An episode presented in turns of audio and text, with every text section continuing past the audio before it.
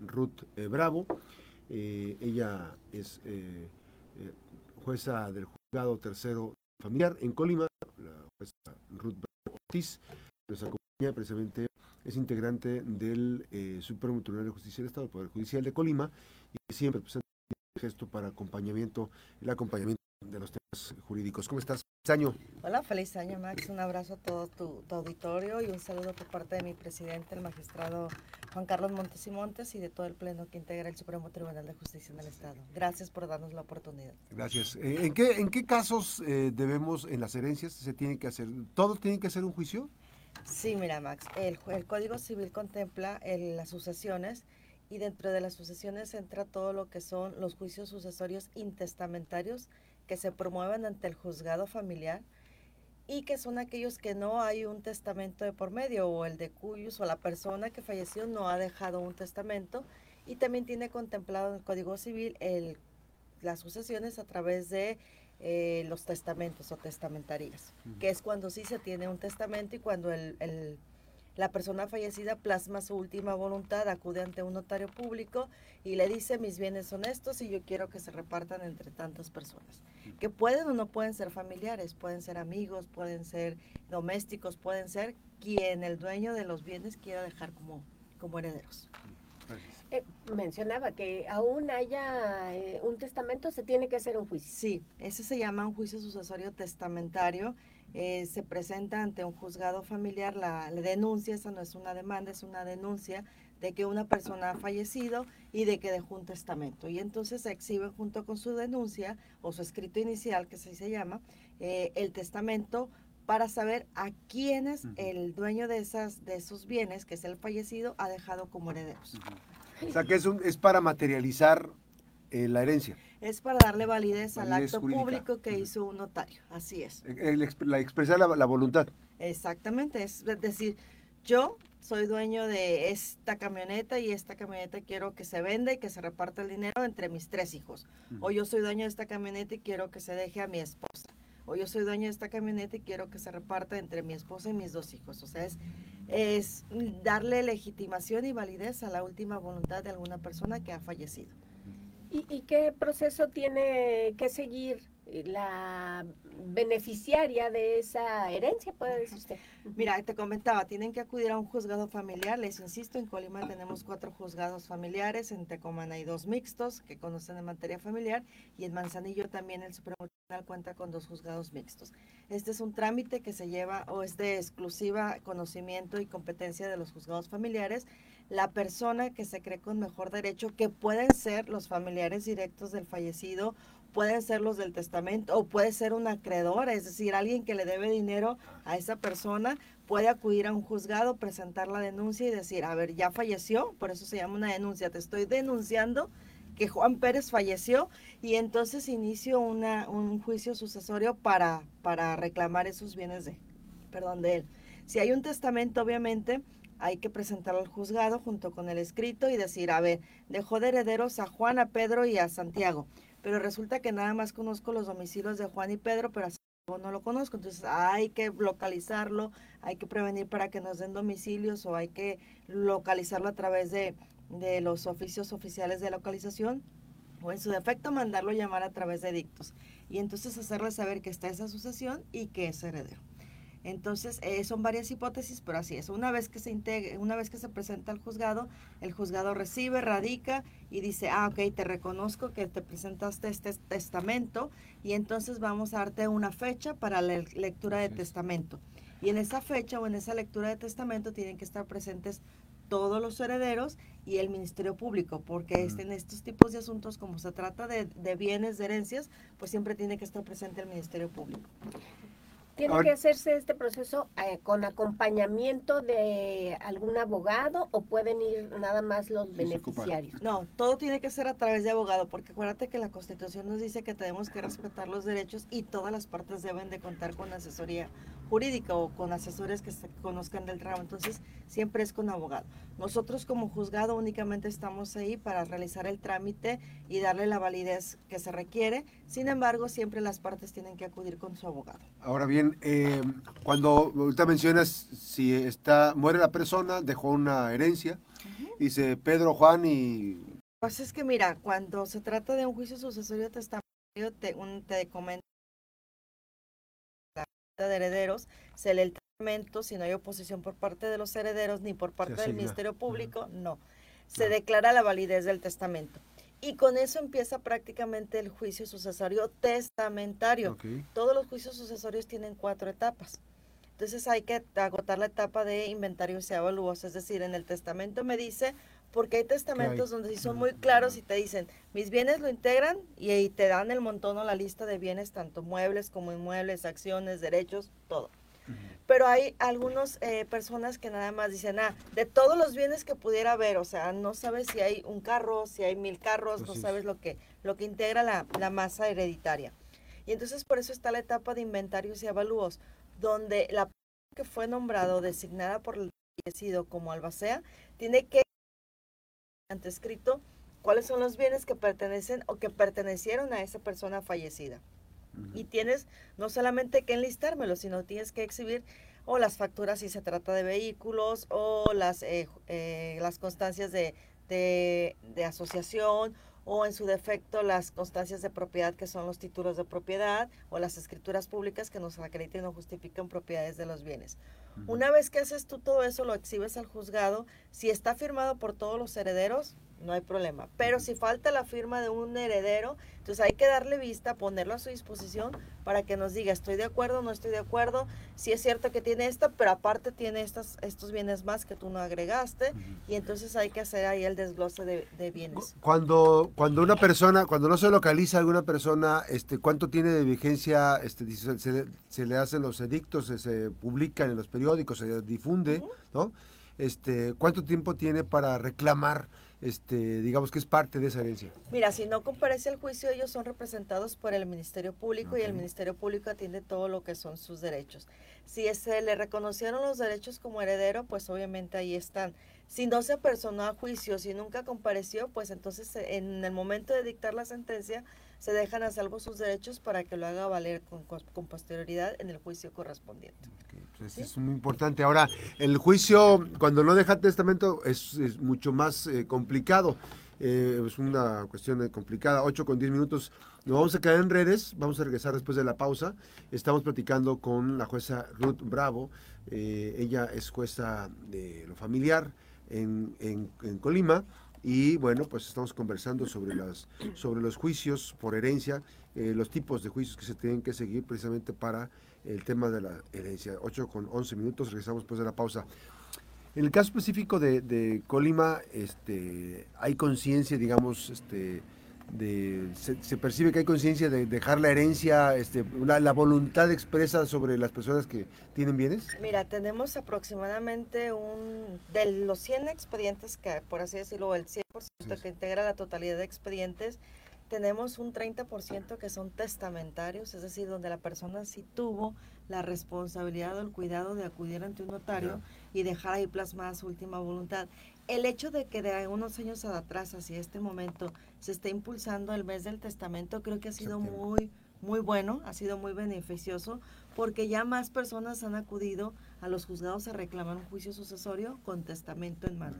Entonces, eh, sí ha tenido buen, buen auge sí ha sido eh, recibido. Al principio era así como que la gente pensaba o creía que ir a hacer un testamento era decir, ya me voy a morir, ya estoy próximo a morirme, cuando realmente no es así, es únicamente dejar eh, de algún momento tus bienes bajo la responsabilidad o bajo la propiedad de quien tú quieras, de quien te asistió, de quien te apoyó, de quien te cuidó o de quien estuvo contigo, simplemente les digo, o sea, eh, la herencia no es nada más limitarse a que a mi esposa, a mis hijos, o sea, no puede ser a un doméstico, a un amigo, a un compañero, a quien tú quieras, finalmente son tus bienes. En, eh, si en el caso de que no haya testamento, para un juicio sucesorio intestamentario, ¿quiénes tienen derecho a hacer el reclamo? Cuando se trata de un juicio sucesorio intestamentario, los que tienen el mejor derecho para denunciar son los familiares directos. Si hay esposo, si hay esposa, ellos. Si hay hijos, pues los hijos. Algunas veces sí es muy recurrido el intestamentario a través de los acreedores, porque dicen, Juan falleció, él tiene una deuda conmigo, teníamos un juicio hipotecario, teníamos un juicio mercantil, o simplemente yo ya estaba a punto de emplazarlo y entonces yo denuncio para que en su momento cuando haya una albacea, me, él se haga responsable de liquidar esa deuda que Juan tenía conmigo antes de fallecer.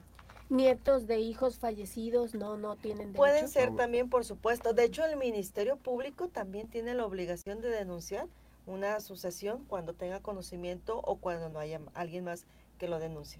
El, el trámite, ¿cuánto dura? ¿Cuánto, cuál, ¿Ya estamos de regreso? Gracias, estamos platicando con la jueza Ruth Bravo. Ella eh, nos está platicando sobre los temas relacionados con los juicios por herencia y estamos conversando sobre este tema que es importantísimo. Ahora, eh, ¿qué tiempo lleva? Eh, ¿Qué tiempo lleva la, el procedimiento, los procesos desde que inician el trámite para iniciar este juicio? Wow, tocas un tema muy sensible, de verdad que para nosotros en juzgado, entre más rápido se resuelvan los, los juicios es mejor, porque te quitas un, un, juicio en ese momento. Sin embargo, eso depende de la voluntad de las partes que estén involucradas en esa asociación. Hay herederos que tienen una muy buena relación y que aceptan lo que se les deja plasmado en un testamento y dicen no hay problema. Y de hecho, cuando presentan los inventarios y evalúos, que es la primera etapa de, del juicio, dicen no hay cuentas que rendir, que es la segunda etapa, omite las cuentas, te señal, te, eh, aquí mismo te exhibo el proyecto de partición que el proyecto de partición es cómo quieres que se distribuyan los bienes. Si el señor ya lo dejó, la señora plasmó en el testamento, pues se respeta la voluntad. Y entonces ya se dicta para sentencia, que prácticamente un juicio lo hacemos en un solo auto y es muy corto. Sin embargo, hay herederos que tienen una relación muy mala o tienen una muy mala comunicación y tenemos juicios, por ejemplo, ahorita vigentes eh, que tienen más de 15 años en juzgado y que no se han podido arreglar. De hecho, eh, hay un caso curioso, a mí hace años me tocó un asunto en Armería, donde el juicio sucesorio testamentario, porque había testamento, ya tenía 40 años.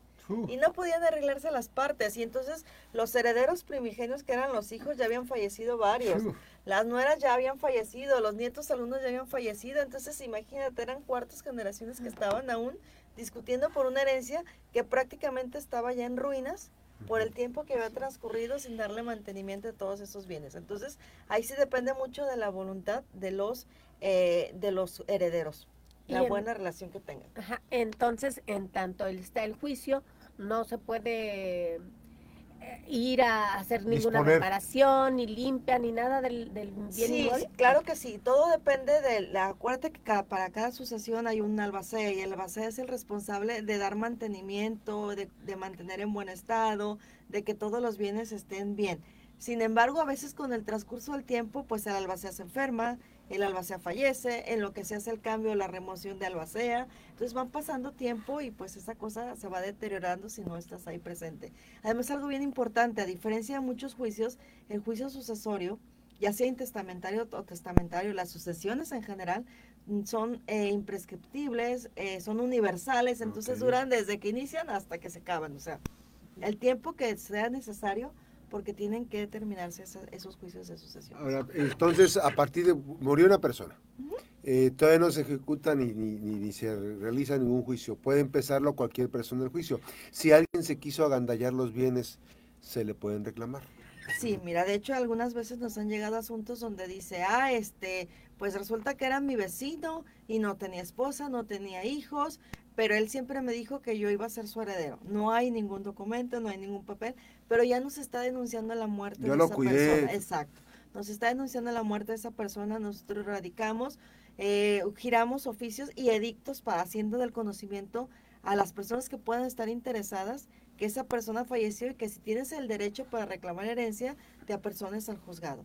Esos edictos obviamente son publicados en la página oficial del Supremo Tribunal de Justicia. es diferente que se publicaban en los periódicos. Exacto, ahora es, en, la página oficial, pero aparte se publican en las cabeceras municipales de... de las, presidencias. De, la, exactamente, y en los lugares donde él nació, donde él creció. Por ejemplo, dices, a él es de Zapotitlán de Vadillo, un supuesto. Hay que mandarle también ahí el edicto para que lo publiquen en la presidencia municipal y se haga saber que esta persona falleció, porque quizá ya tenga un familiar que tiene mejor derecho que este que está denunciando que es el vecino.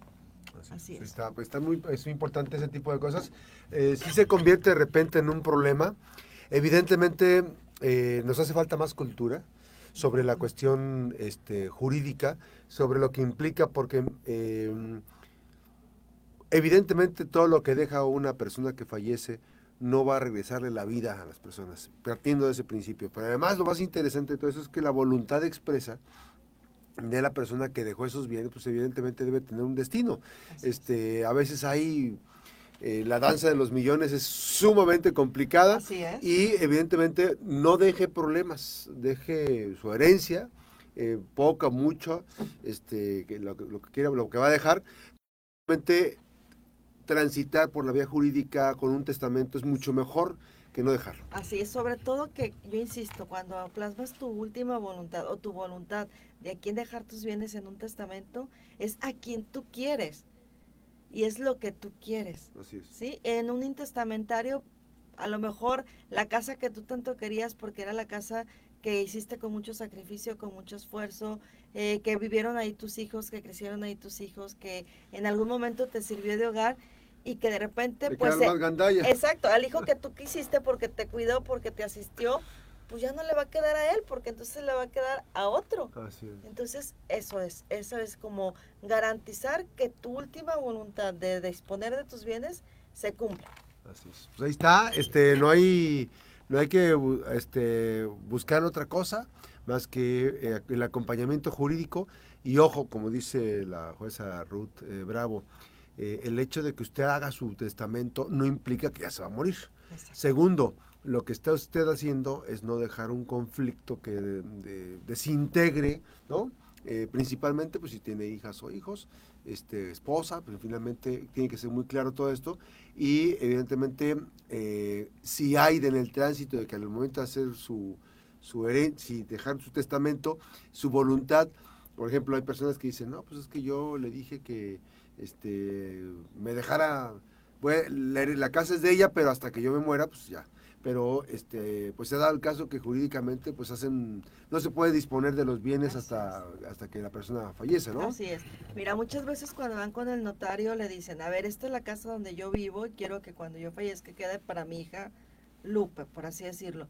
Pero mientras yo viva la casa sigue siendo mía, o sea, yo le doy a ella eh, la nuda propiedad, sin embargo yo me reservo el usufructo vitalicio. ¿Qué significa esto? que tú eres el dueño y que mientras tú vivas, la casa va a seguir siendo tuya, tú vas a seguir habitando esa casa, vas a seguir estando en esa casa. Pero una vez que tú ya no estés aquí, obviamente a través del juicio sucesorio donde se reconozca ese testamento, pues se va a reconocer también como propietaria de ese inmueble a Lupe, que fue la persona que tú quisiste dejarle esa casa.